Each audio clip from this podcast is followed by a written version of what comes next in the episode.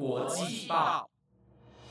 ，The Taiwan Times 制作播出，值得您关注的国际新闻节目。欢迎收听台湾国际报，我是易安，马上带您关心今天四月二十七号的国际新闻重点。在今天的节目开始之前呢，想邀请各位听众朋友们一起来参加我们的 Instagram 的抽奖活动。只要到底下的资讯栏当中，就可以看到我们的抽奖链接，并且按照步骤完成条件，就可以抽到超棒的蓝牙耳机或是底片相机啦。不过活动时间直到五月六号，所以各位要抓紧机会，赶快来参加吧。第一则新闻带您关心到，受到疫情影响而暂缓的新加坡与香港之间的旅游泡泡，在昨天正式宣布了两国之间的旅游泡泡预计在五月二十六号正式上路。同时，台湾也有相关的消息传出来。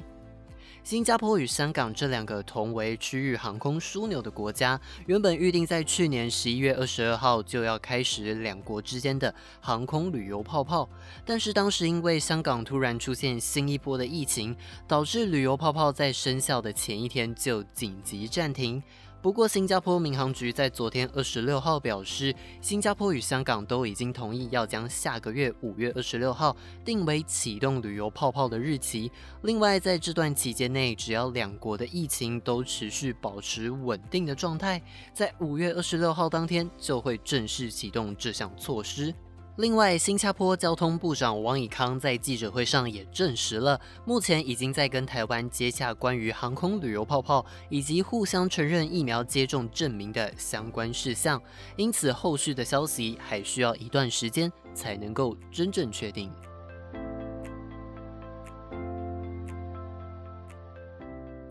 下一则新闻带您关心到，日本在距离东京奥运剩下八十七天的这段期间内，爆发了第四波的疫情，因此日本政府在四月二十五号针对东京都等四个都府县发布了紧急事态宣言。除此之外，日本政府为了加速日本国内的疫苗接种进度，开始规划大规模的疫苗接种会场。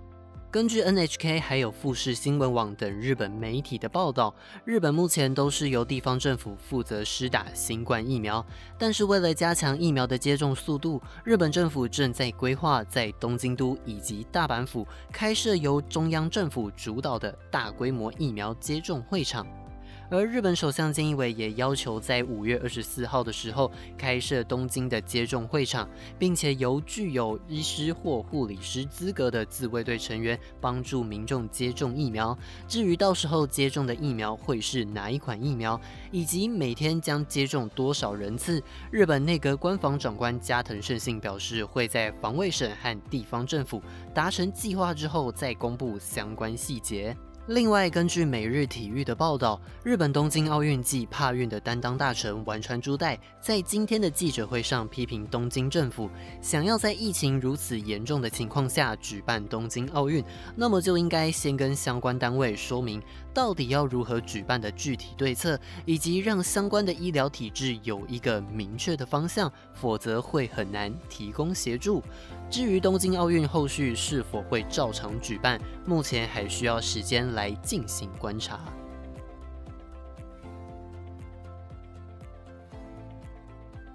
接着带您关心到疫情不断升温的印度。印度在昨天二十六号新增了三十五万两千九百九十一人确诊，成为全球单日新增病例最高的国家，导致当地的医疗系统濒临崩溃。之后，目前已经有许多国家对印度伸出援手，希望能缓解印度的紧急情况。对于印度日渐升温的疫情，目前有包括英国、美国、欧盟多国，甚至是敌对国家巴基斯坦，都毫不吝啬地对印度伸出援手。根据印度外交部提供的资讯表示，第一批来自英国的医疗用品在今天稍早的时候就抵达了印度，其中包括了一百台呼吸器以及九十五台氧气浓缩机。另外，美国白宫也发表声明表示，总统拜登在今天已经跟印度总理莫迪进行电话交谈，并承诺会提供各种紧急援助，包括了各项的医疗用品。而印度方面则是发表声明表示，印度总理莫迪在电话交谈当中呼吁美国放宽疫苗的智慧财产权规定，这样才能确保开发中国家能够快速的取得疫苗和治疗药物。同时，印度的长期对手巴基斯坦也提出要提供印度医疗用品的消息。根据巴基斯坦外交部在二十四号的声明中指出，为了对目前受到疫情冲击的印度人民表达支持，巴基斯坦已经提出对印度的救济支持，其中就包括了印度目前非常需要的呼吸器。而对于印度连续六天超过三十万的确诊人数，其中就有印度科学家指出。印度目前出现了三重突变的病毒，而这个变种病毒的传染力更胜于先前的双重突变病毒，不仅可以逃避，还能够削弱人体对病毒的免疫反应，因此才会导致这次的感染人数迅速扩增。但即便如此，印度当局还没有宣布全国实施封锁，但是各个地区已经陆续采取限制的措施，希望能够减缓疫情的延烧情况。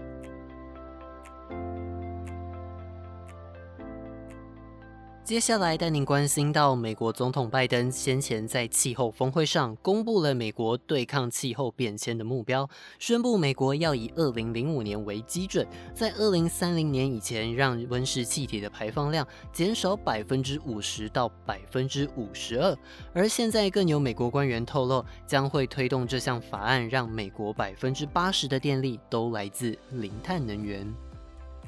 根据美国官员提供的讯息表示，美国白宫希望能够借助美国公共事业、工会以及环保团体越来越支持全国洁净能源政策的声音，要求美国在二零三零年以前达成八成电力来自零碳能源的目标。而白宫的副气候顾问柴迪在接受路透社的访问时表示，会以清洁能源标准为基准来定定法律，而所谓的清洁能源标准，则是需要透过使用风力与太阳能等这些可再生的能源，并使用核能或是找到能够吸收与隔绝化石燃料厂温室气体排放的方式来减少碳排放。另外，根据能源与气候政策公司能源创新与加州大学的伯克莱分校研究人员的新一项分析表示，美国目前只有百分之四十的电力是来自清洁能源，但是现在再生能源与电池的成本都大幅降低，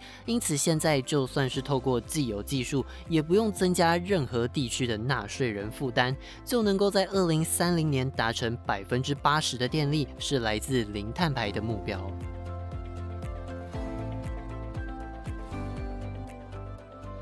下一则新闻带您关心到，日本最新的外交蓝皮书在今天的内阁会议中正式出炉，而其中更延续了日本在去年的立场与文字，认为台湾是重要的伙伴与朋友，并重申支持台湾参加 WHA 世界卫生大会。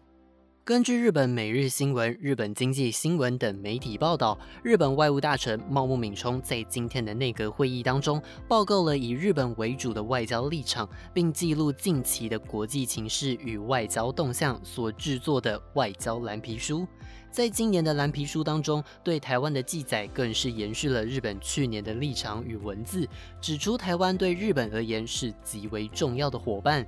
不过，在二零一二年之前，蓝皮书对于台湾的记载都是重要的地区，一直到前任首相安倍晋三的两次执政之后，才陆续加上了重要的伙伴、共有基本价值以及重要的朋友等文字。另外，在今年的蓝皮书上，更是第一次提出了中国在钓鱼台周遭的活动是违反国际法的文字，以及日本对中国海警法有强烈的疑虑之外，甚至也提到了新疆维吾尔自治区以及香港的人权问题。可以看到，日本在今年对中国的情况非常的关心。